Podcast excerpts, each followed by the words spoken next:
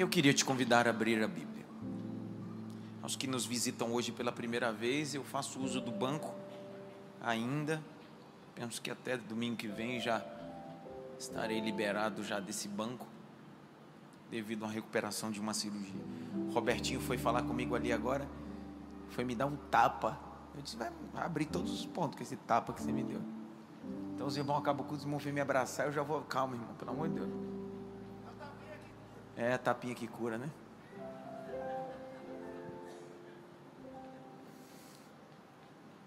Abra a sua Bíblia comigo num dos livros mais sublimes veterotestamentários, chamado Livro de Jeremias.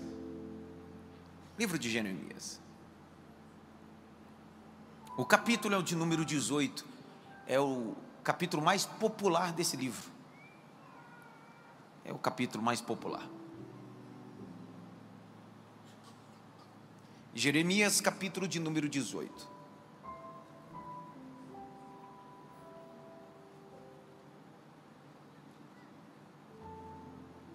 O versículo de número 1.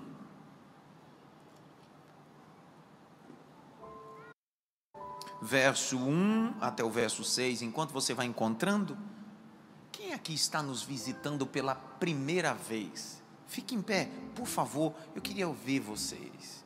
Isso, me dê esse privilégio de ver vocês. Coisa boa, uma família ali. Que ótimo, que ótimo, que ótimo.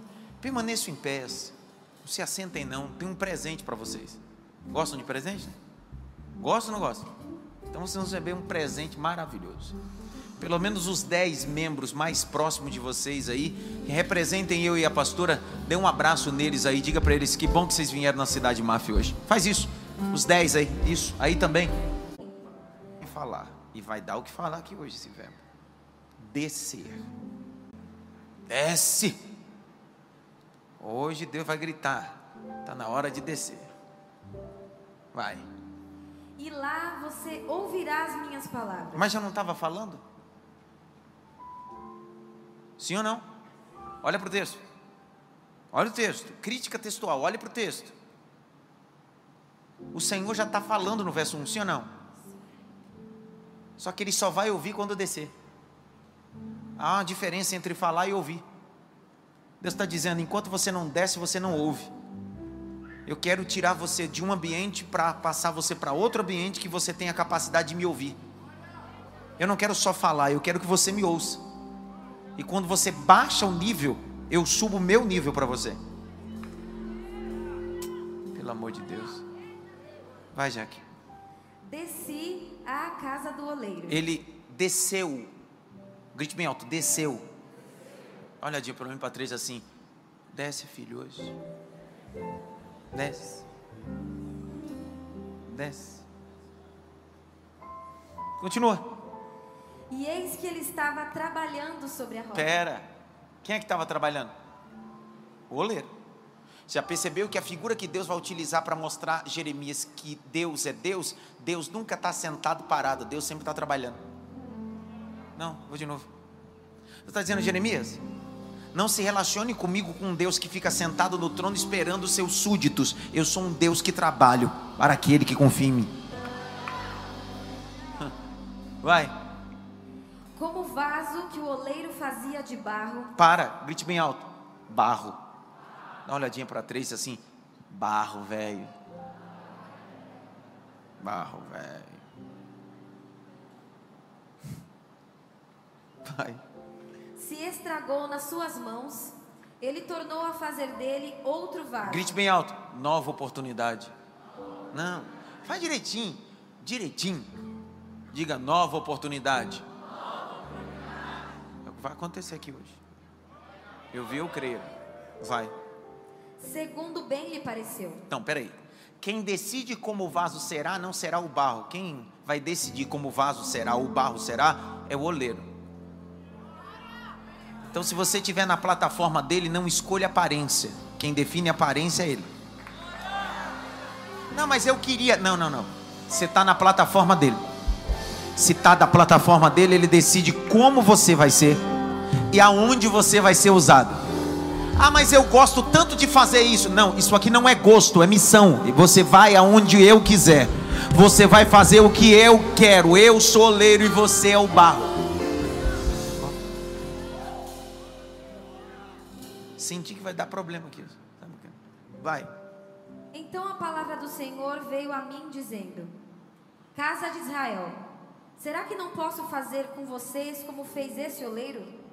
Diz o Senhor: Eis que como barro na mão do oleiro, assim são vocês na minha mão. Eita. Ó casa de Israel. Meu Deus. Vai.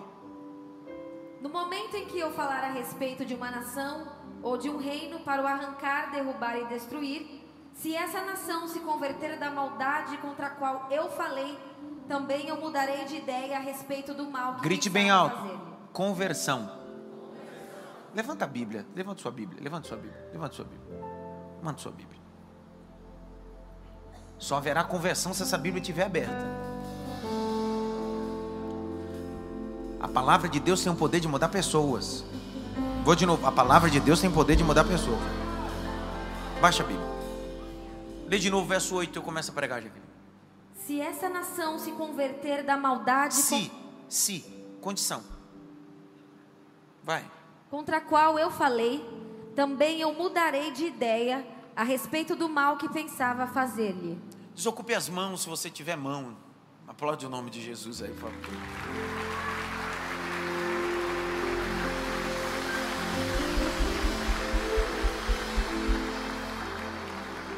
Nosso culto aos domingos começa às 18 e acaba às 20 e 30, então eu tenho aí 45 minutos para pregar em paz. Se você tem algum compromisso no meio disso, vai ter que esperar, que é falta de educação levantar na hora da pregação. Vamos lá. Quando eu disse a vocês que esse capítulo é um dos capítulos mais conhecidos dentro desse livro, é verdade. O livro de Jeremias trata sobre um prelúdio ou o que antecede o exílio babilônico. E parece que as pessoas fazem uma síntese totalmente ao capítulo 18, quando Deus se refere ao povo de Israel em questão aqui no texto prático. Esse texto também é utilizado na perspectiva quando antigamente alguém queria literalmente confrontar outra pessoa, o vaso, o barro, Deus vai te quebrar, hein? Deus vai te arrebentar. Entretanto, há uma lacuna que a gente precisa ler o texto com muito cuidado. No capítulo 18, Deus não está quebrando ninguém. É só no capítulo 19 que Deus está quebrando uma botija. No capítulo 18, Deus não está quebrando ninguém. Deus está dizendo, você está se quebrando sozinho. É no capítulo 19 que a paciência de Deus acabou e Deus, agora eu vou te quebrar. E a pergunta que não quer calar é: por que, que Deus está de forma assintosa? Um grito de correção tão bravio com o seu povo em questão aqui, Israel, na época. Uma das coisas que a gente precisa entender é que nessa época Israel estava dividido, duas capitais. O que antes era uma única capital que durou 80 anos, 40 anos, na verdade 120 anos, 40 anos no reinado de Saul, 40 anos no reinado de Davi e 40 anos no reinado de Salomão. Havia uma única capital que era Jerusalém antiga. Entretanto, depois da morte de Salomão, Roboão e Jeroboão criaram algumas rupturas e cada um pegou uma parte. Tornou a nação dividida. Uma capital virou Samaria, reino do norte, e outra capital Jerusalém, reino do sul, onde tinha duas tribos, Judá e Benjamim, enquanto no reino do norte haviam dez tribos. Deus nunca habitou em divisão. Aonde a divisão não existe o reino de Deus. Por isso que Jesus disse: todo reino dividido não prospera. Toda vez que Cristo se manifestou, se manifestou para trazer unidade, não divisão. Lembra da multiplicação dos pães? A Bíblia diz que Jesus não dividiu, ele partiu os pães, porque quem divide não reparte, agora quem reparte multiplica. Então, Deus nunca habitou em um ambiente de divisão. É tão verdade isso que quando Elias, aquele texto célebre que quem lê a Bíblia sabe, vai relembrar o que eu estou dizendo, o capítulo 19 de Reis, quando a nação estava é, sendo liderada por Acabe, casado com Jezabel, e Elias vai chamar os profetas de Baal para uma cruzada no Carmelo, ele faz uma coisa que parece ser é, despercebido para alguns, mas aquilo tem relevância espiritual. Ele vai arrumar o altar, e quando ele arruma o altar, ele pega 12 pedras que representam as 12 tribos e coloca no altar. Se você lê apressadamente, você não está entendendo o que ele está falando ou fazendo. Mas quando você pega o contexto que eu estou dando para vocês, naquela época não havia mais 12 tribos juntas. Era 10 de um lado e duas do outro. Só que ele está arrumando o altar. E quando ele está arrumando o altar, ele não pega 10, põe do lado e duas põe do outro, ele pega as 12 e junta. E quando ele ajunta as 12, ele ora. Quando ele ora, Deus responde com fogo. O que ele está mandando de forma visual a mensagem dizendo: desde que vocês se dividiram, o fogo de Deus não desceu mais. Mas quando vocês voltarem a se unir, a minha glória, a minha majestade vai voltar a se manifestar no altar. Fogo não é ambiente de oração, fogo é ambiente de unidade. Você está orando muito e dividindo demais. Tem gente que tem uma vida de piedade, de oração, de jejum, mas é uma divisão. Deus está dizendo: você ora muito e divide mais ainda. Está na hora de viver a unidade. Jeremias vai dar um grito. O grito dele é para que o povo possa se arrepender. A palavra arrependimento aqui na perspectiva hebraica é nanhan. Nanhan traz a ideia de alguém que torna o caminho. É a mesma ideia do grego koine, metanoia, mudança de mente. O grito dele é: vocês precisam entender que vai vir problemas, dificuldades, mas se vocês se arrependerem, ó Israel, o Senhor pode manifestar a sua misericórdia. Contexto histórico político aqui é o seguinte: o rei que foi o start para muita coisa dentro da cultura aqui é Manassés, e depois de Manassés, Amon. São reis que literalmente profanaram ambientes que deveriam ser ambientes de adoração. Um dos ambientes é o Vale de Rinom. O Vale de Rinom, geograficamente, ficava do outro lado de Jerusalém, um dos lados sul de Jerusalém. Quando Deus vai falar com Jeremias aqui, Jeremias está do outro lado, geograficamente. O que Deus está dizendo é: desce a casa do oleiro, e lá farei ouvir as minhas palavras. Como a gente, às vezes, olhando para o texto, não tem, não faz parte do nosso conhecimento geral e geográfico, a gente não sabe mais ou menos o que Deus está falando. Para a gente entender, a gente que é de São Paulo, quando eu digo assim, você precisa ir na 25 de março, qual é a primeira coisa que você faz na sua mente? A rota. Quem sai da Zona Norte vai pegar Marginal Tietê, 23 de maio, etc. É mais ou menos assim. Então você cria uma rota, porque você já passou. Quando Deus diz para Jeremias, vai à casa do oleiro, Jeremias e Deus sabe que a única forma dele acessar a casa do oleiro é passando pelo vale de Rinom. O que era o vale de Rinom? O vale de Rinom, onde ficavam os incensos a deuses pagães que o povo Manassés e Amon, reis, haviam introduzido. Nesse ambiente ficava também altar de Moloque, deus cananita, entre outros deuses. E é engraçado que Deus está dizendo a Jeremias: Ei, eu poderia falar com você aí onde você está, mas eu quero que você desça, veja os incensos, veja os altares de deuses estranhos, até você chegar na casa do oleiro. Deus está dizendo: Eu quero que você aprenda vendo para que quando eu abra a boca lá você veja que eu sou Deus de história e não vou entrar se eu não mostrar para você. Abra comigo aí Jeremias 19, só para você entender. Olha o ambiente que Deus está levando ele. Verso 2: Esse é o vale. Lê, Jaque. Vá até o vale de Ben-Rinon, que está junto à entrada do portão dos cacos, e proclame ali as portão palavras... Portão da onde, Jaque? Dos cacos. Cacos. Você sabe que a cerâmica é aí aonde está estabelecido para onde Deus está levando Jeremias. Vai à casa do oleiro. Lá era a porta dos cacos. Lá era o ambiente da cerâmica. Lá era o ambiente onde se fabricava vaso. Então veja que o Senhor está dizendo: não dá para chegar lá se você não passar pelo vale de Ben-Rinon ou vale de Rinon. Continua e proclame ali as palavras que eu lhe disser. Agora vai no capítulo 32 do mesmo livro de Jeremias, abra aí, capítulo 32, versículo de número 35. Lê, Jaque. Edificaram os altos de Baal, que estão no vale de Ben-Rinom. Para. Vocês estão comigo, sim ou não? Estão acompanhando comigo ou não? Deus disse: vai à casa do. Vai à casa do oleiro, à casa dos cacos, à casa da cerâmica. Era um local, era um ambiente geográfico mesmo, não era um ambiente espiritual. Só que para acessar esse ambiente, tinha que passar pelo vale de Ben Rinon, ou vale de Rinon. Um ambiente que era um local geográfico, mas agora se tornou um ambiente pagão. Continua a leitura. Para queimarem os seus filhos e as suas filhas em sacrifício a Moloque, algo que nunca lhes ordenei nem me passou pela mente que fizessem tal abominação para levarem Judá a pecar. Presta atenção. Eu te coloquei no contexto do texto, agora você está mais fácil compreender. Volte agora ao capítulo 18 e perceba a importância da interpretação do texto, da iluminação do Espírito. Capítulo 18, verso 1: E a palavra do Senhor veio a Jeremias dizendo: Levanta e desce, verbo, desce a casa dos cacos ou a casa do oleiro. E lá farei ouvir a minha. Olha para cá. Jeremias se arruma. Deus libera um verbo e ele precisa agir debaixo daquele verbo. Desça! Ele vai descer.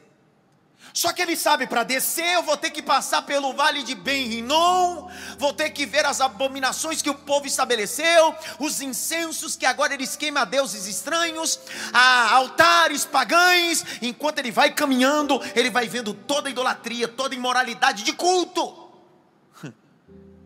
Só que quando ele vai chegando à casa dos cacos, à casa da cerâmica, à casa do oleiro, Deus disse: Ei, no ambiente de muitas vozes estranhas, lá no final haverá minha voz para você. Vou de novo, perto, você vai ver se dá glória a Deus. Deus está dizendo: Não pare no vale de Ben-Rinon não pare nos ambientes de incenso, não pare nos ambientes de altares estranhos. Eu estou lá na casa dos cacos, porque vou reunir caco por caco. Vou restaurar caco por caco. A tua família está um caco, lá na casa dos cacos haverá uma palavra. A tua história está um caco, lá na casa dos cacos eu vou restaurar. Meu desejo essa noite é que Deus nos convide a esta casa dos cacos. Entretanto, para acessar essa casa dos cacos, eu preciso passar pela minha realidade que estou vivendo um vale de Ben-Rinon, de incensos e altares estranhos, mas não vou parar mais lá. Estou indo para a casa dos cacos. Vou de novo, estou indo para a casa dos cacos. Se você não der glória agora, você vai ver no final, no meio do processo de Jó, o que parecia um homem duro sem dinheiro, um homem que perdeu dez filhos, o texto diz que ele vai para o centro da cidade, e alguém diz: Vai com que? Ele diz: Sobrou um caco aqui para mim, um caco, um caco. Sobrou o que? Um caco. Você vai fazer o que com esse caco? Vou me coçar, porque a minha ferida está exposta. E enquanto ele está coçando com um caco, Deus está dizendo: Vou mudar teu cativeiro, vou mudar tua história, vou mudar teu cativeiro, vou mudar tua história. Pega o peso dessa mensagem, cara. O Senhor está dizendo: a casa do caco é ambiente de recomeço.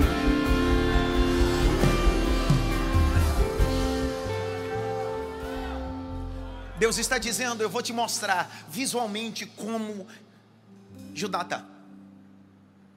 Olha o retrato de Judá. Ele vai atravessando o vale de Ben-Rinon. Chega na casa dos cacos. Grite bem alto: Casa dos cacos. Estão comigo, sim ou não? Ei, para algumas pessoas essa noite, esse domingo à noite. Isso aqui não é cidade de máfia, não. Isso aqui não é igreja, não. Para algumas pessoas, isso aqui é cidade dos cacos. Tu chegou aqui com teu casamento, só os cacos. Tua autoestima, só os cacos. Teu coração, só os cacos. Só que se você não der glória agora, você vai ver. Capítulo 18, versículo de número 2: Levanta, desce a casa do oleiro, e lá farei ouvir as minhas palavras. Eu desci a casa dos cacos. Eu desci à casa dos cacos. E eis que ele estava fazendo a sua obra. Deus está dizendo: no meio dos cacos eu faço obra, no meio dos cacos eu faço obra, no meio dos cacos da vida eu faço obra. Se eu jogar esse copo no chão, ele vai virar o quê? Só que Deus está dizendo: o que seria lixo para todo mundo, para mim, é recomeço. Para todo mundo está preparando só uma pá e uma vassoura para recolher e jogar fora. Deus está dizendo: Jeremias, desce ao vale de Ben-Rinom, atravessa, porque eu vou mostrar para você o estado agora, mas amanhã eu vou restaurar o meu povo. Amanhã, para cada dia de vergonha, Tiago, haverá dupla honra, diz o Senhor. Tem gente que olha o teu estádio atual e diz: já era, mas você não está aqui, porque quem vive em fé pisa no futuro e já se vê amanhã em Deus. Levante as suas mãos para o alto, o mais alto que você pode. Feche os dois olhos. Aqui é a casa do caco. Aqui não tem ninguém perfeito, não tem ninguém aqui santinho, é caco sobre caco, mas Deus está dizendo: eu vou ajuntar, eu vou refazer, caco por caco, caco por caco.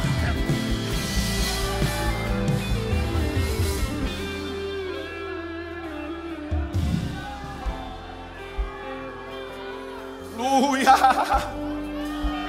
Aleluia! Aleluia. Em cacos.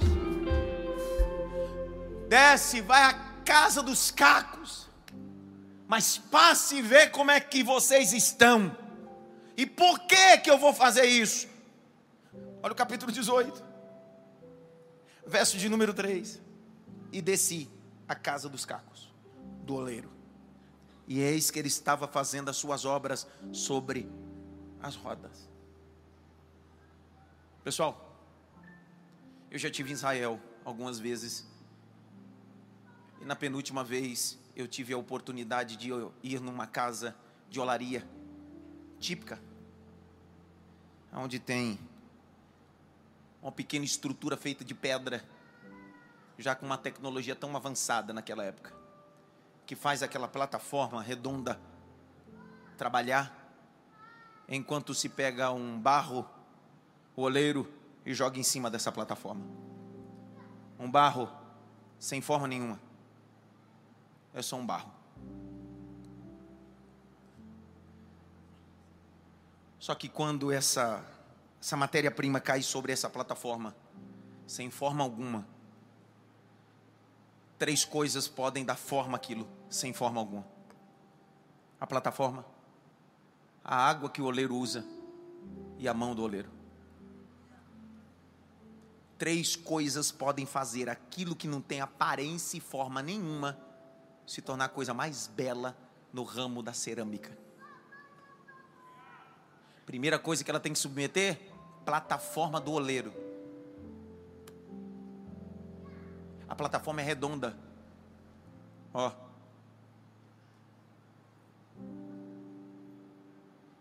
vá pensando que nunca vai voltar.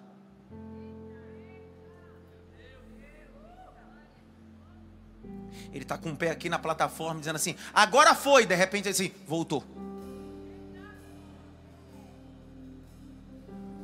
Não é uma esteira, é uma plataforma redonda. Ó, a vida dá volta. A vida. Cara, sentiu o peso da mensagem a vida dá volta.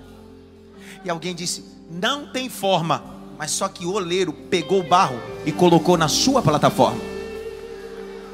E ele começou a rodar, dizendo bem assim: tá aqui hoje, Lu, mas amanhã vai dar volta e eu serei o Deus da história. Alguém disse, mas não tem forma alguma. O oleiro diz: traz água. Era para você ter dado glória, viu, Alisson? Traz água. Para quê? Barro seco não cria molde. Argila seca não cria molde. Traz água que eu vou colocar água, vou umedecer esse barro. Ele vai jogando água, vai jogando água, vai jogando água, e alguém diz: continua sem aparência. Aí o oleiro diz assim: calma, falta a terceira etapa. Qual é? Vou colocar minha mão.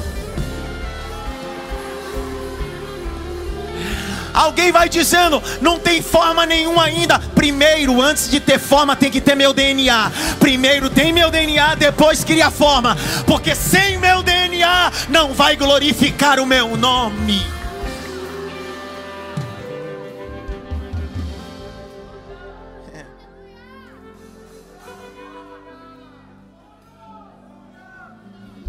E eu termino. Termino ou não? Termino ou não? Tem certeza?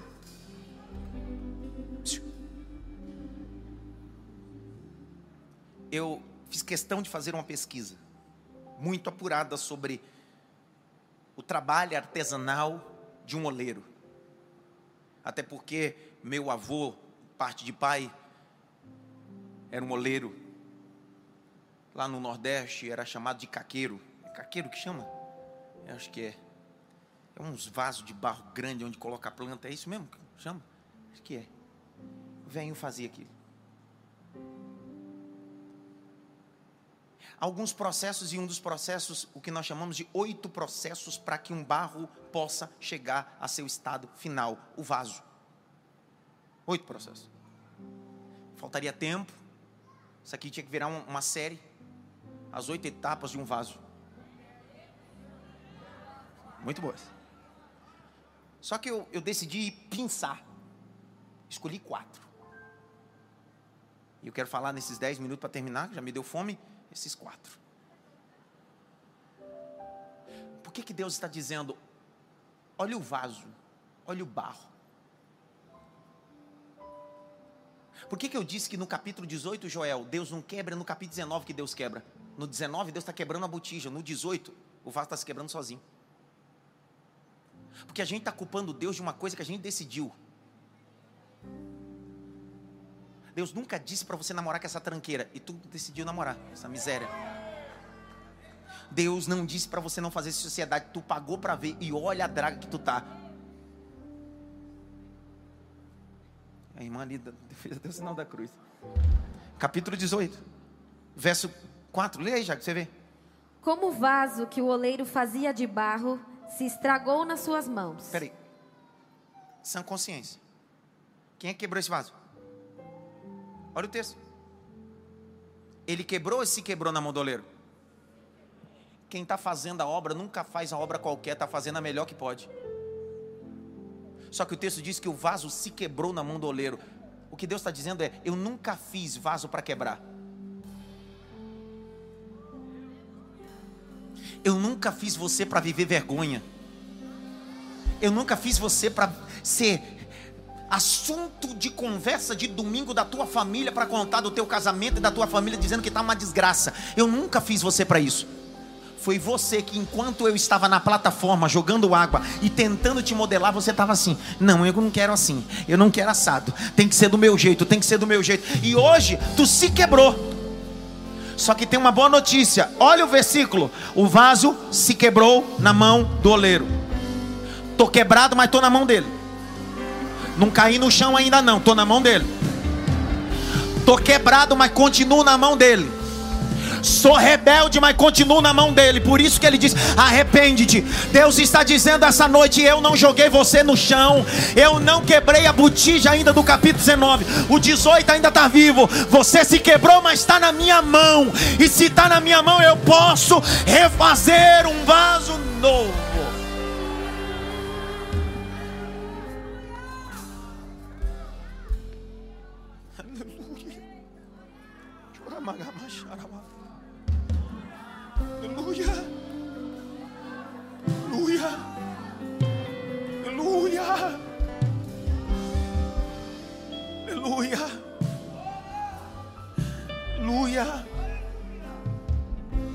Oito etapas da confecção de uma boa cerâmica ou de um vaso, na perspectiva, são quatro, e a primeira delas é o seguinte: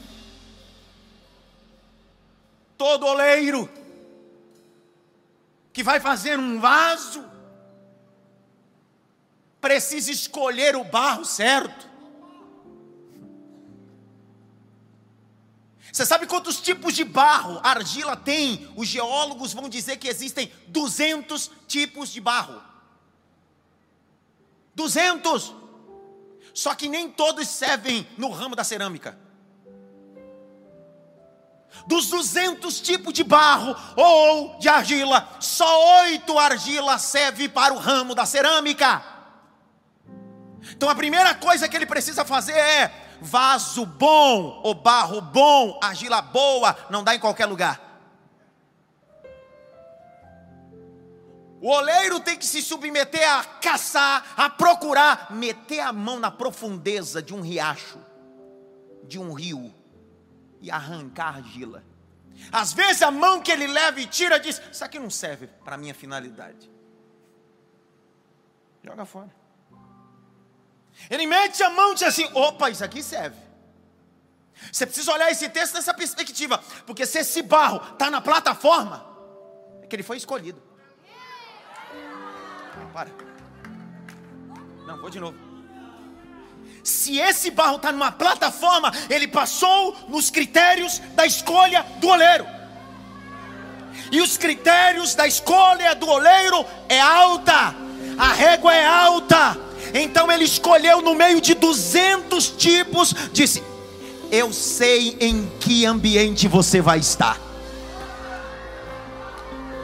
Quando o oleiro mete a mão dentro de um rio e traz um pedaço de um barro ou um pedaço de argila, quem está no fundo do rio ou quem está olhando lá de fora diz assim: Isso não serve para nada, isso não tem forma. Mas quando o oleiro pega, diz bem assim: Eu já estou te vendo amanhã. Eu já estou te vendo na praça.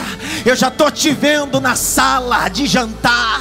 Eu já estou te vendo no meio daquele escritório. E aí alguém diz assim: Eu não sou escolhido. Pega essa mensagem. Deus está dizendo: Eu te escolhi a dedo para esse propósito neste tempo eu não tinha outra opção, eu escolhi você.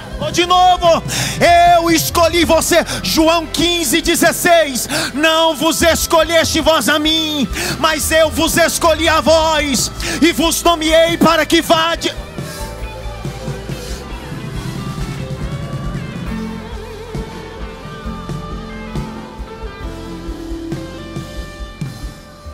Bata no peito assim, ó bate com força. Diz assim: passei no critério da escolha.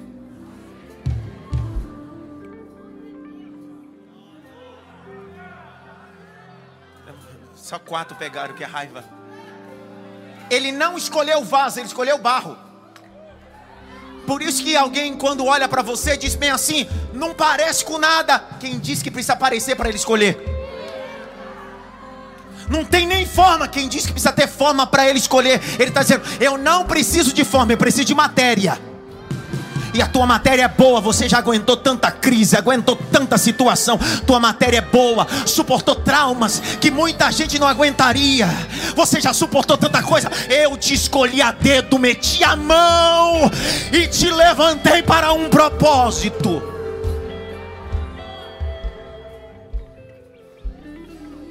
Olha o que Deus está dizendo. Se esse barro está numa plataforma, ele passou pelo critério, critério de uma escolha.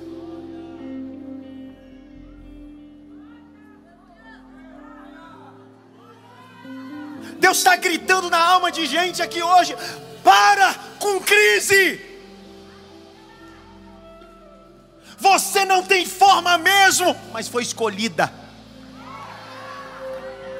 não tem aparência, mas foi escolhido.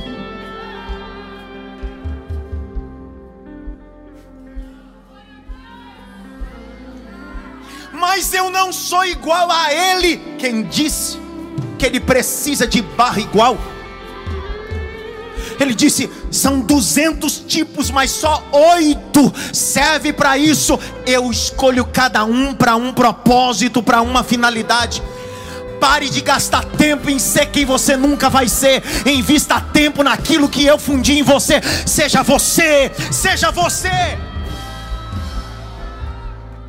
Irmão, eu queria muito ser igual o Hernandes Dias Lopes. Eu fico imaginando o Hernandes pregando esse sermão. Queridos, o vaso. Eu queria, mas não sou. E não tenho preocupação em ser quem eu não sou. Eu sou assim, eu falo assim. Porque uma das coisas que você precisa entender, aceite que Deus te escolheu desse jeito. Só que você está em processo. Ele te escolheu assim, mas ele vai mudando todo dia e toda hora todo dia e toda hora. Eu sou melhor hoje do que fui ontem, e serei melhor amanhã do que sou hoje. Deus está dizendo: Você está na minha plataforma, o pedal está pesando. Estou jogando água, estou modelando você. Modela o teu casamento, modela a tua vida. Não está bom ainda, mas vai ficar melhor. Eu estou trabalhando. Terminei.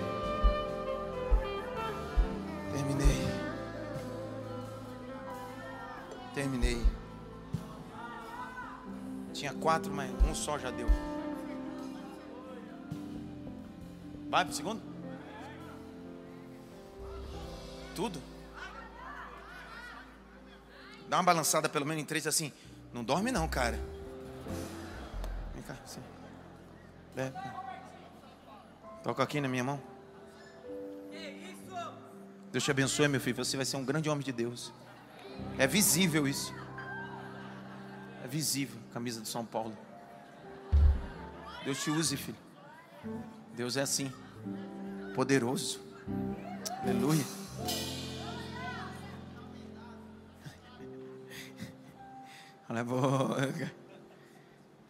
Primeiro critério de ser um vaso é ser um barro escolhido.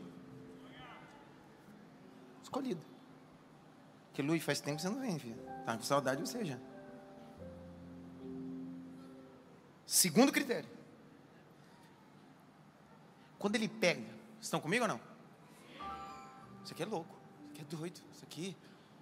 Quando você pensa de, de forma visual, entrando na história do que Deus está falando com Jeremias, é o seguinte: o oleiro pega o barro, só que ele não pega o barro e coloca já na plataforma. Porque tem gente sem forma alguma que quer acessar plataforma. Por isso que fica soberbo, não tem forma nenhuma e já está na plataforma. O processo da olaria é o seguinte: pega o barro e aí ele leva o barro para um ambiente que é um caixote de madeira. Joga argila ali. Aí ele, aí ele tira, lá no Nordeste a gente chama percata. Ele tira a percata e o barro que está ali. Ele joga água. Ele começa a pisar. Pisa. E vai jogando água. Vai pisando, pisando, pisando. Pisando, pisando. Mas eu sou escolhido, mas ele vai pisando. Não, mas eu fui escolhido meio toda. Estou pisando, estou preparando você. Não, mas tá doendo. Fica tranquilo, estou pisando. É melhor eu pisar do que o diabo pisar. Porque se o diabo pisar, ele te mata. Mas se eu pisar, eu dou vida. Vou de novo. Olha o que Deus está dizendo para Jeremias: Esse barro eu escolhi, mas eu vou pisar nele. Vou de novo, eu vou pisar nele. Eu vou pisar. Agora olhe para cá. Você sabe o que ele pisa? Fique pé. A senhora. É. As duas logo. Ah, fique em pé, você é da frente também. Dá um glória vocês duas aí. Isso, senta. Tem uma fina, grite bem alto, finalidade. Olha para cá. Depois você pesquisa, você vê. Por mais que seja escolhido a argila e o barro, ele vai pegar ali na mão, é uma textura, mas dentro daquele barro pode ter sujeira. E se ele levar o barro da escolha para a plataforma, quando ele estiver fazendo o que está dentro, que é uma pedra um vidro, pode cortar a mão do oleiro. E pode trabalhar, atrapalhar todo o processo de moldar aquilo. Então, para não correr o risco do trabalho, porque Deus não pede tempo, Deus disse na olaria: Eu vou pisar, porque quando eu piso eu encontro as sujeiras. Então, quando ele vai pisando, jogando água, tudo que está dentro do barro, ele vai sentindo. Aí ele vai sentindo e.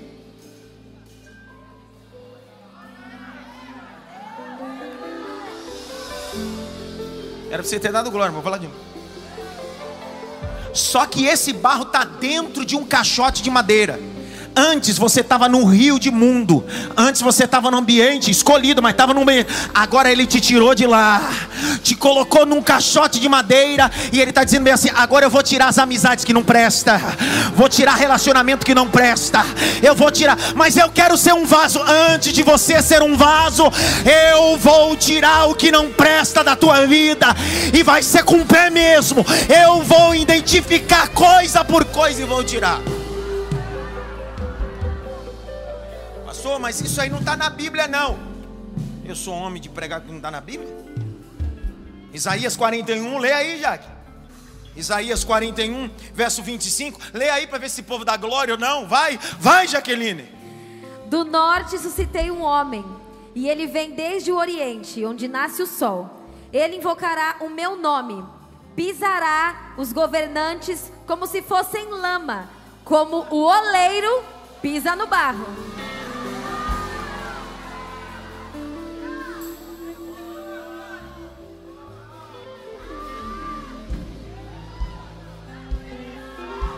Eu te escolhi, mas eu te piso também. Não é para humilhar, é para te refazer. Os homens pisam para humilhar, eu piso para te limpar, eu piso para te limpar, eu piso para te limpar, eu piso para te limpar. Tô pisando, tô pisando.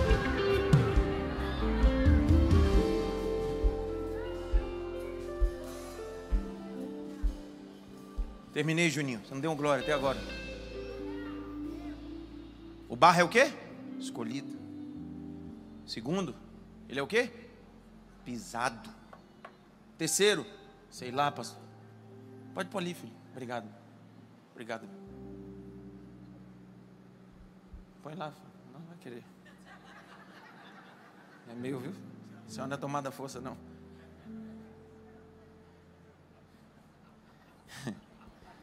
Ele pegou o barro. Porque ele pegou o barro, ele coloca num ambiente para pisar. E o terceiro? Molde. Então ele tem duas maneiras de fazer um molde. Ou ele faz da forma artesanal, que demora, que é colocar numa plataforma e com a mão, ó.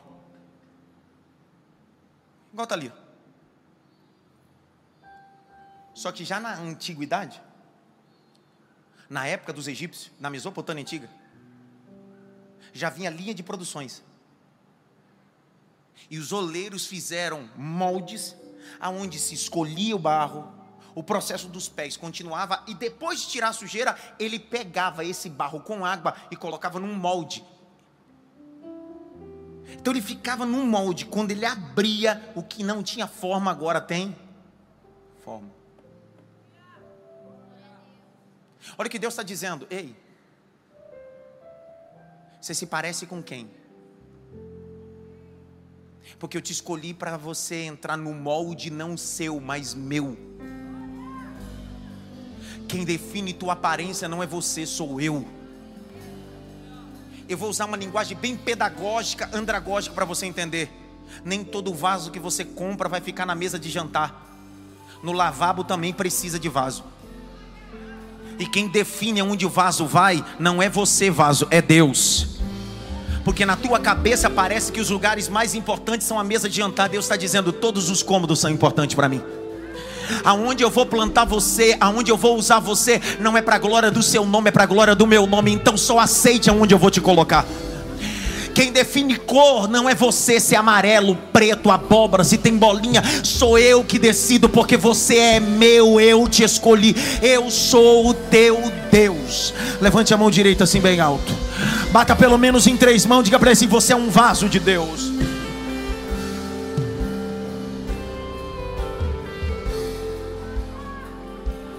Eu vi um glória.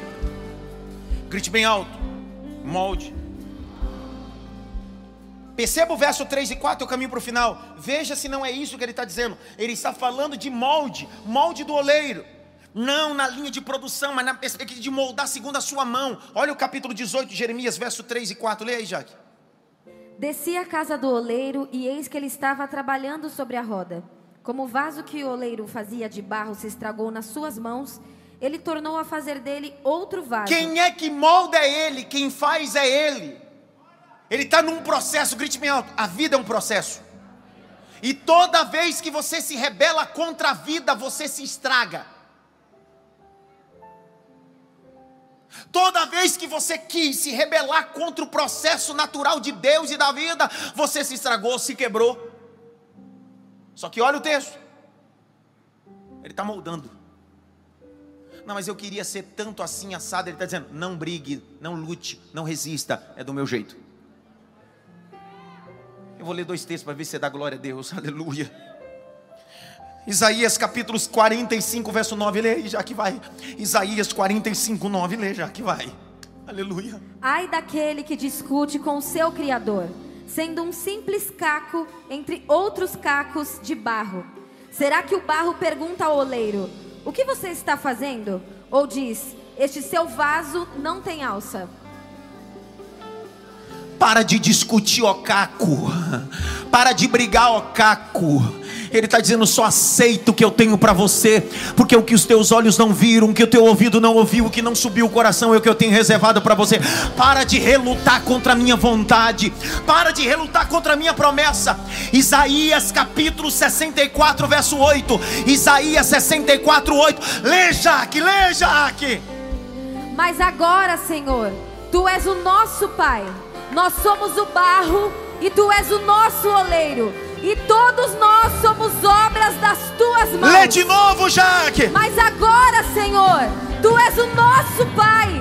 Nós somos o barro e tu és o nosso oleiro. E todos nós somos obra das tuas mãos. Assim diz o Senhor esta noite Ô oh, Jeremias, tu queria ficar lá em cima, no ambiente de privilégio, só que eu decidi gritar um verbo para você: desce, pega o vale de Ben Rinon, e é lá no ambiente dos cacos que eu vou refazer você, eu vou refazer tua história. Eu sou o teu, teu.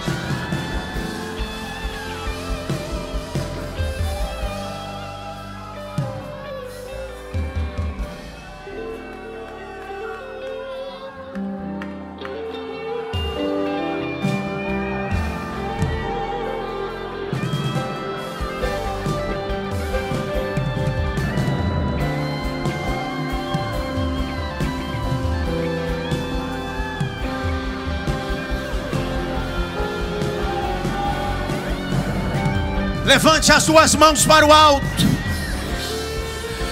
Levante o mais alto que você pode. Faz tempo que eu não falo, vou falar hoje. Pastor, por que, que eu tenho que levantar a mão para o alto? Porque está na Bíblia, cabeção. Salmo de número 134, verso 1. Levantai as vossas mãos no santuário, bendizei ao meu nome, porque eu te abençoo desde Sião. Adora Caco, adora Caco, adora.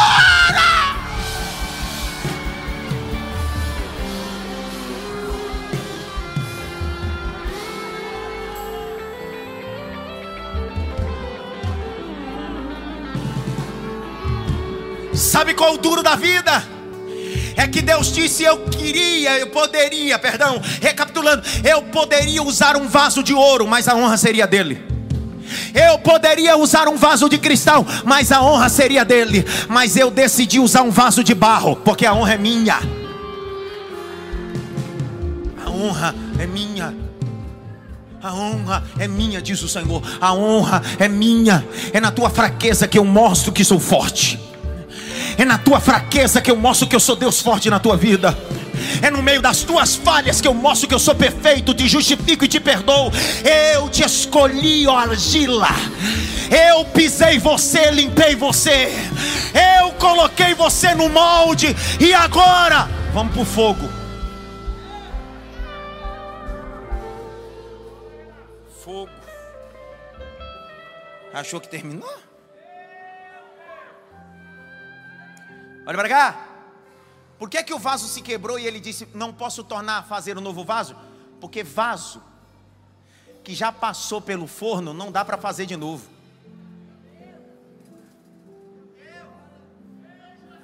É chamado de vaso cru. O que, que é vaso cru?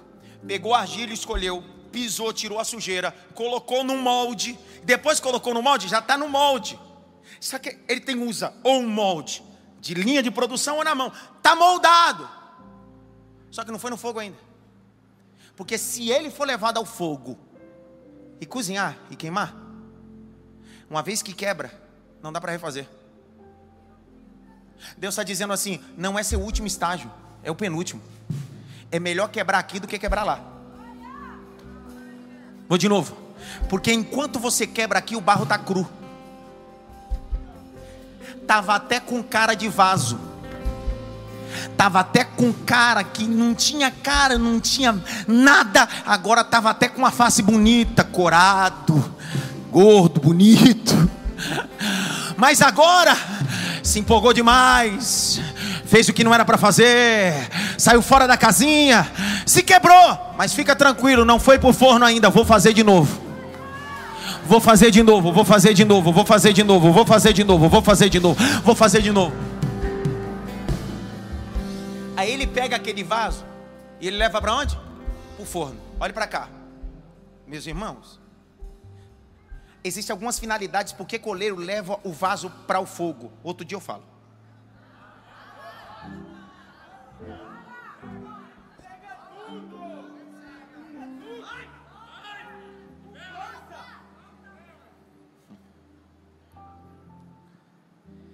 Esse, va, esse barro, esse barro, barro, barro, barro, barro, barro, barro, barro. Veio da onde mesmo? Do rio. Pegou na superfície? Como é que está o cheiro? Querido, esse barro pode ser escolhido, pode ter sido pisado e tirado o excesso, pode ter colocado no molde, mas a essência ainda é fedida. E a única coisa que faz sair o mau cheiro do barro é quando ele começa a ser introduzido dentro de um fogo. A primeira finalidade do fogo no barro cru é tirar o mau cheiro. Por isso que quando você compra o vaso, ainda que ele não esteja pintado, você compra ele, ele não tem mau cheiro. Por quê? Porque ele foi introduzido no ambiente de fogo, e o ambiente de fogo tira todo o mau cheiro. Por isso que o apóstolo Paulo diz: Nós temos o bom perfume, nós temos o bom perfume de Jesus Cristo. Deus não colocou você no fogo para te matar, Deus colocou você no fogo para tirar o resto da impureza.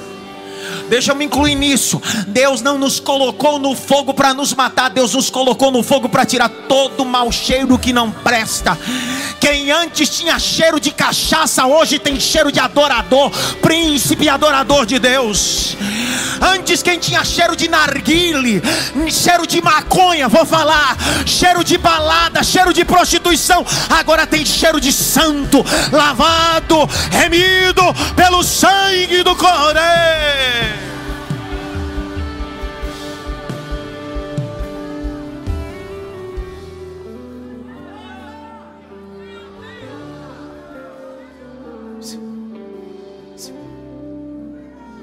Eu, fui pesquisar, aí li o negócio, eu disse, não, não é possível não. Pesquisei, encontrei um vídeo, eu disse, mini, e é, olha. Porque minha curiosidade é o seguinte, como saber que o vaso está assado? Você não molda? Como saber na fornalha que ele está assado? Eu fiquei pesquisando, encontrei. Estevam, encontrei. Outro dia eu falo, que fascinante, cara. Vou dar tudo assim? Fácil. Você não dá um glória até agora? Menino, escute isso aqui. Se ele moldou, veja ele moldou. Se ele leva esse molde para dentro de uma fornalha, a primeira coisa que vai assar é o quê?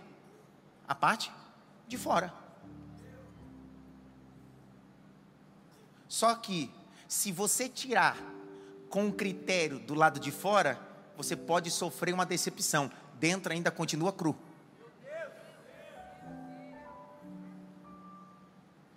E como o oleiro faz para identificar? Alessandro, você não deu glória até agora. Como é que pode? Me dá um copo aqui. Me dá um copo. Para me fazer isso aqui. Porque eu sou meio. Me dá esse copo aí. Logo. Imagina que. Cadê o, o, o, make? Quando ele puxa o vaso, ele olha do lado de fora e diz assim: Hum, perfeito. Só que como identificar que dentro tá bom? Com um pedaço de madeira.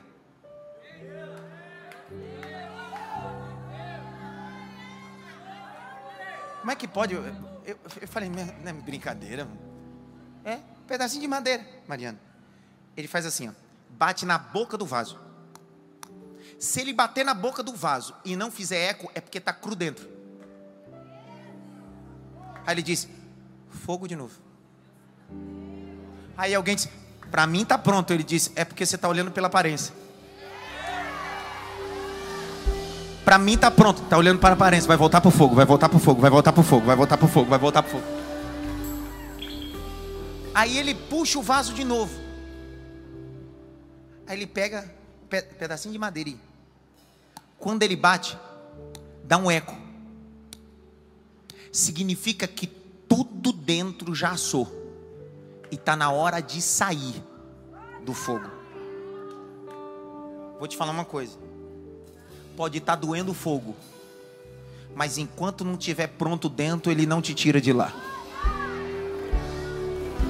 Enquanto não estiver bem resolvido aqui dentro, ele não te tira de lá. Enquanto não tiver curado aqui dentro, ele não te tira de lá. Mas será que ele vai perder o time? Quem vai perder o time? O cozinheiro pode perder o time, mas o oleiro não perde o time, não, rapaz. O mecânico na olaria pode perder o time, mas o oleiro que entende do barro, que entende do forno, sabe a hora certa. Deus está dizendo essa noite: eu não vou perder tempo, eu não vou te expor, eu não vou colocar na hora que você quer. Você se acha pronto, mas eu sei que não está nada resolvido, então estou te colocando de volta para o fogo vai voltar para o fogo e não vai queimar, vai assar, vai assar, vai assar.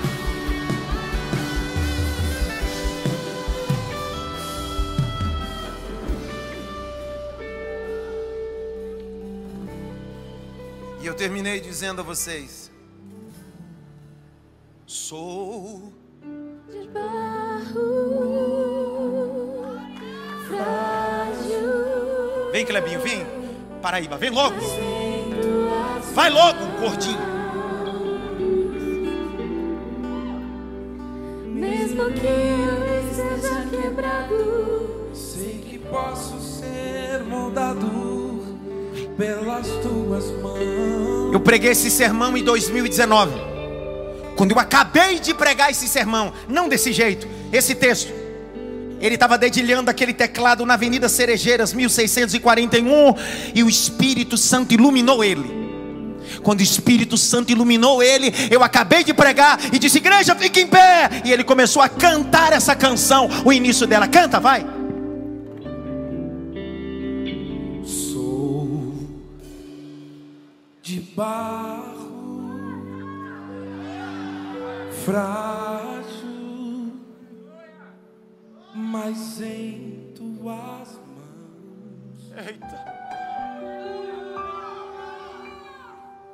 Mesmo que eu esteja quebrado, sei que posso ser moldado pelas tuas mãos. Uh! Diferente.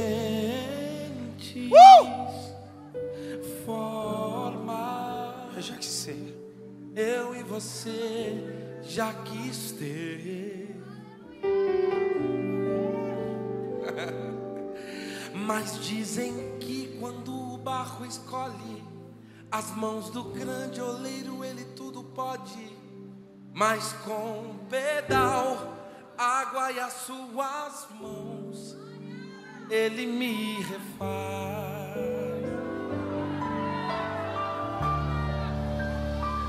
Me refaz, Deus. Será que tem alguém que precisa ser refeito? Sai do teu lugar e vem para o altar. Me Se você precisa que Deus refaça coisa, vem para o altar. Não queria que os pastores viessem para cá, não. Deixa só o povo. Vem, encosta nesse altar. A tua vontade eu vou viver me refaz. Vem!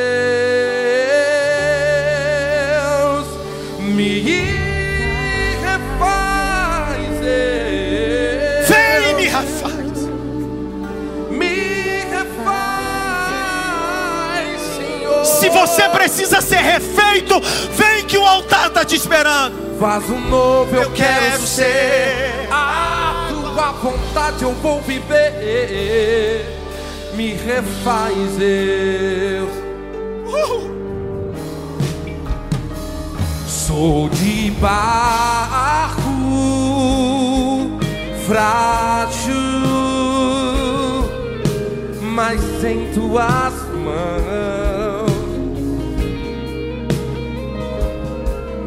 Mesmo que eu esteja quebrado, sei que posso ser moldado pelas suas mãos. Oh, diferentes formas. Eu já quis ser. Eu já quis ser. Eu já quis ser todo mundo, menos eu. Dizem que quando o barro escolhe as mãos do grande oleiro, ele tudo pode. Mas com pedal, água e as suas mãos,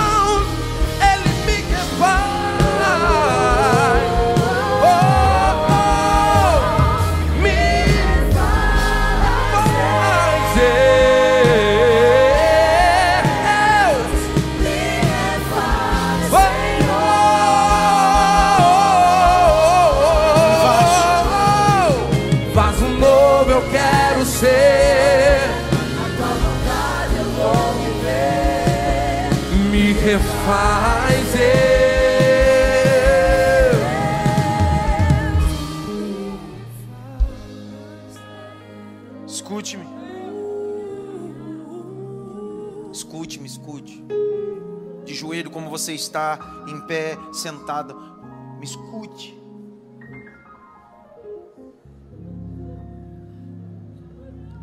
Não posso tornar a refazer. Eu não refaço, diz o Senhor.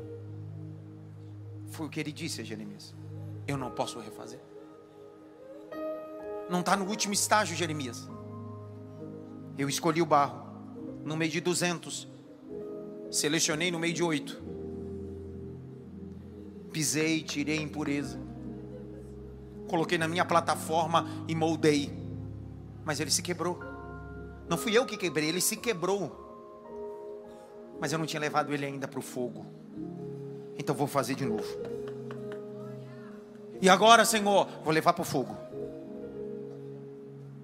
E vou começar a tratar e vou refazer. Antes de eu orar, eu preciso citar esse texto que vai para a tela. 2 Coríntios. Capítulo 4, verso 7. 2 Coríntios 4, 7. Leia aqui. Temos, porém, este tesouro em vaso de barro, para que se veja que a excelência do poder provém de Deus, não de nós. Meu convite para você sair do seu lugar foi quem é vaso de barro. Seja aqui ser tudo menos barro. Deus está dizendo: barro eu consigo refazer, cristal e ouro não. Curve sua cabeça. Eu vou dar mais um minuto para você sair do seu lugar e vir para frente. Se ajuntar aqueles que precisam ser refeitos. Pastor, mas eu tenho um título. E daí, teu título precisa voltar para o ambiente do molde. Deus está dizendo: Eu vou refazer. Refazer. Ainda dá tempo de você vir aceitar.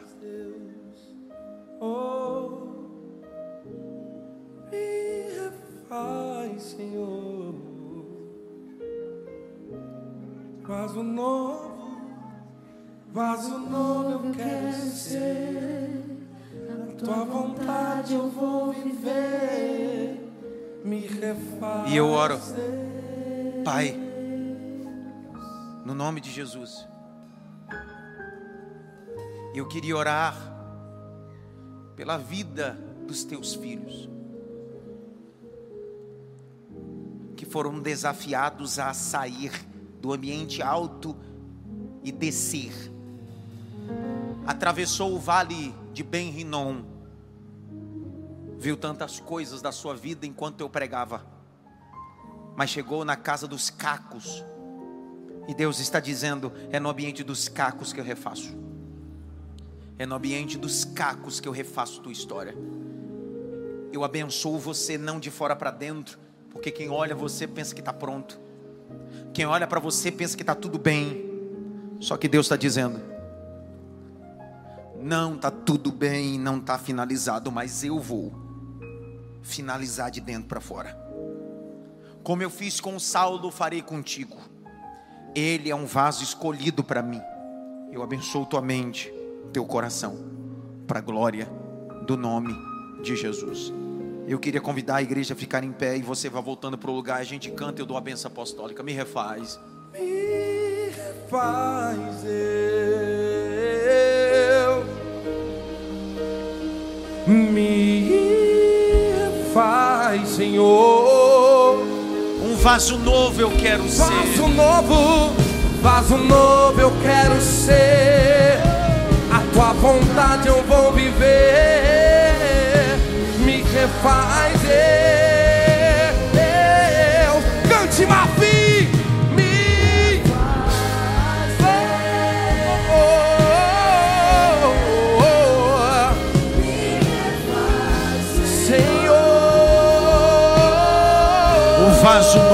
Quero ser. Vaso novo eu quero ser, a tua vontade eu vou viver. Me refaz, Deus. Posso te dar um conselho para me dar a benção apostólica? Vai lá no Spotify, no Deezer, em Maf Music. Essa música está disponível. Amanhã, escuta essa música. Vai sendo ministrado por essa canção a semana toda. Essa canção é o retrato da mensagem que preguei.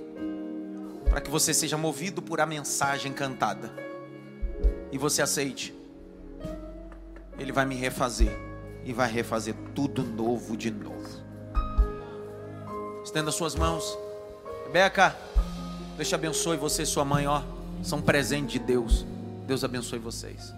Alisson, você e sua esposa, esse casal especial, vieram de Goiânia para o evento ontem e cultuar comigo hoje. É pastor de uma igreja que deixou o domingo da igreja dele para estar aqui comigo hoje. Vou ter que pagar janta para ele. Com o maior prazer. Que bom, meu amigo, te receber aqui, que bom. A Kemily está aí, seu esposo, Deus abençoe vocês também. Levante as duas mãos para o alto. Que a graça do nosso Senhor e Salvador Jesus Cristo, o grande amor de Deus Pai, a consolação e a união do Espírito Santo, seja com todos, não só agora, mas para todos sempre. Quantos podem dizer amém por isso? Um cheiro!